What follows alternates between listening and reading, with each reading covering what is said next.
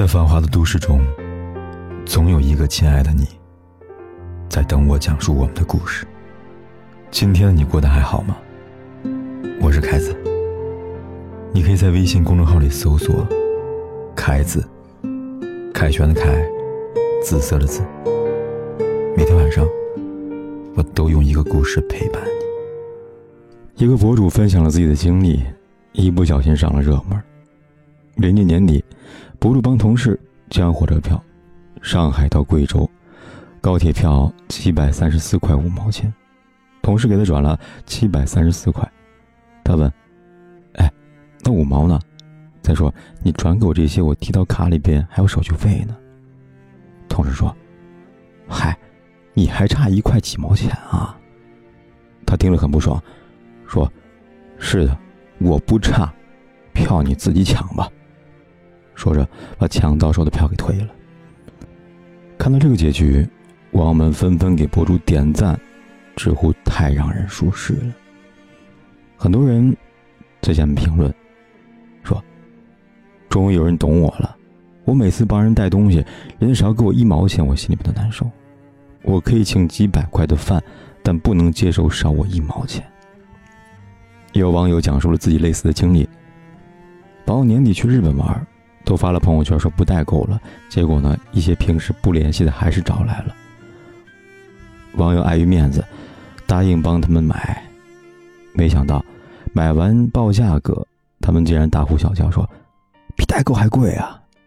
然后转账过来自动抹了零，说反正你去得起日本，不差这几个钱。王一听，立马去服务台退货。拜拜了，您嘞。他说：“我差不差钱是我的事，跟您有什么关系吗？难道因为我不差钱，就活该倒贴给您服务啊？”几天前，我在一家小超市买了几样东西，我这人的估算能力还不错，没走出超市门口就感觉数据不对，于是呢果断找回去，一核算，果然多收了二十几块钱。收银台站着个小姑娘。可能参加工作没多久，不小心算错了，也在情理之中。我把账单拿给他看，他看了一会儿，说：“哦，多收了你二十几块钱，我退给你。”然后他打开抽屉，拿了二十块钱给我，就没了。见我呆呆的站在原地，他还满脸惊奇，说：“钱都退给你了，干嘛还不走啊？”周围等着接单人不少，我又是个脸皮薄的人。瞬间觉得自己像个乞丐。不就几块钱吗？不要就算了吧。我这样想着，几乎要走了。幸好这时候我想起了之前听过一段话，忽然改变了主意。我告诉他：“我说，首先你算错了账，应该向我道歉。其次，你应该庆幸我没有要额外的赔偿，只需要把少的部分退给我就好了。最后，你是做生意的。”未经顾客允许，没有权利少给任何的零头。不要说这几块钱了，几毛钱也不行。说完这几句话，我终于舒了口气，至少今晚不会懊悔的睡不着觉。曾经啊，我也是个好好先生，在白天说着好好好，又在晚上懊悔的睡不着觉。直到后来，我听到这么一段话。一个人就像一个国家，弱国无外交，拼的不仅是经济和武力，更重要的是和外界交往的姿态。过分软弱的姿态，将使一个人丧失主权，这是比贫穷、比体弱更可怕的事情。捍卫个人主权，是每个成年人的必修课。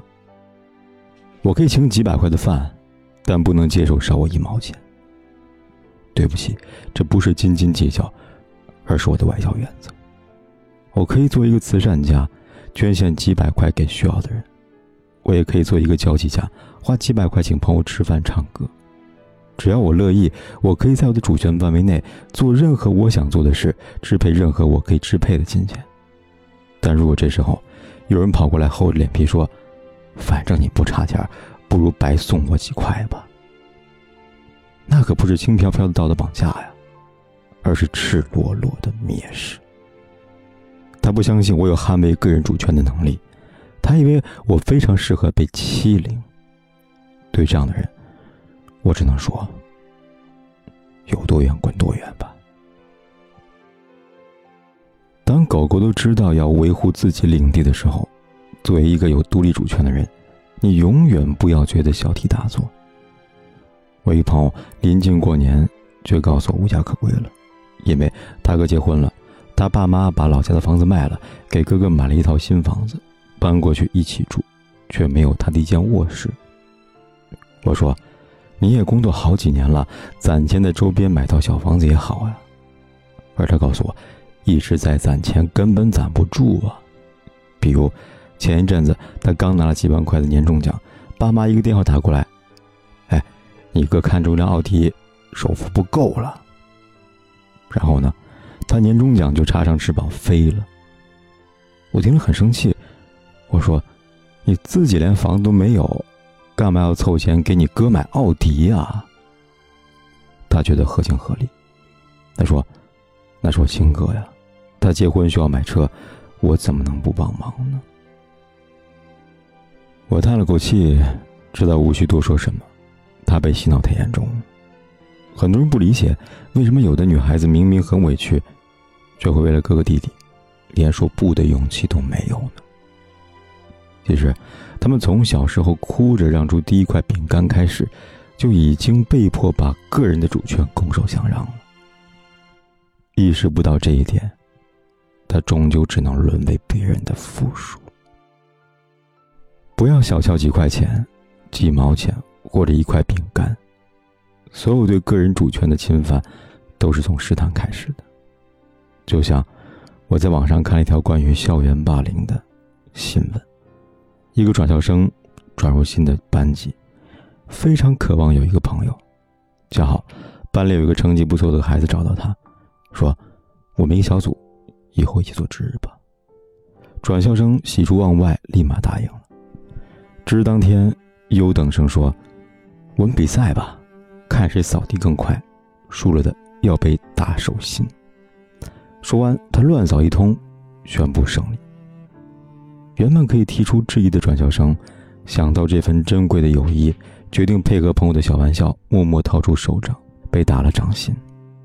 就这样，转校生心甘情愿地接受欺凌，而欺凌啊也不断升级，直到被脱去了衣物。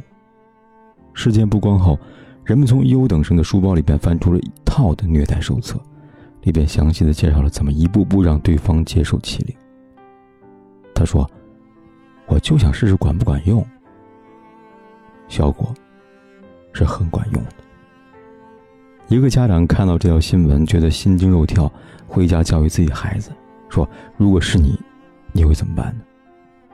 小朋友说：“我会在他要求我脱衣服的时候大声说不。”错了。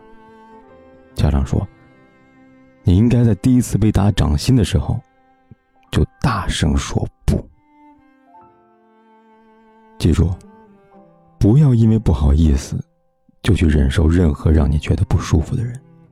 反正那些好意思让你不舒服的人，本身就不是什么好人。这城市的风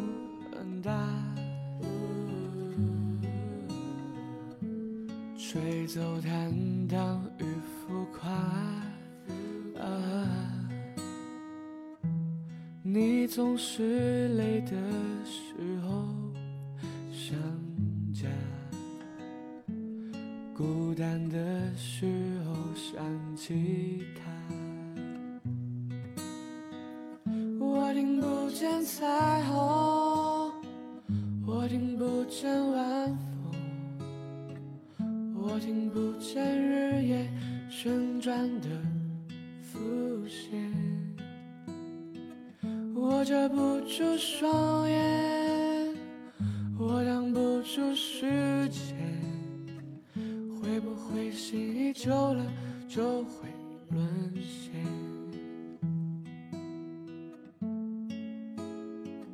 不管天有多黑，夜有多晚，都在这里等着跟你说一声晚安。一生换一头白发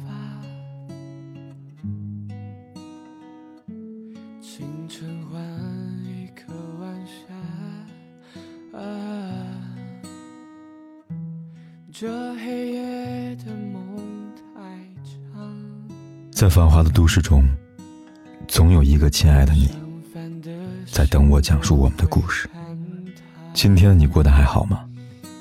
我是凯子，你可以在微信公众号里搜索“凯子”，凯旋的凯，紫色的紫。每天晚上，我都用一个故事陪伴你。我遮不住双眼，挡不住时间，会不会心一久了就会沦陷？我听不见彩虹，我听不见晚风，我听不见日夜旋转的浮现。我遮不住双眼，我挡不住时间，会不会心一久了就会沦陷？为什么心一久了就会沦陷？爱不过时时的我才会如愿。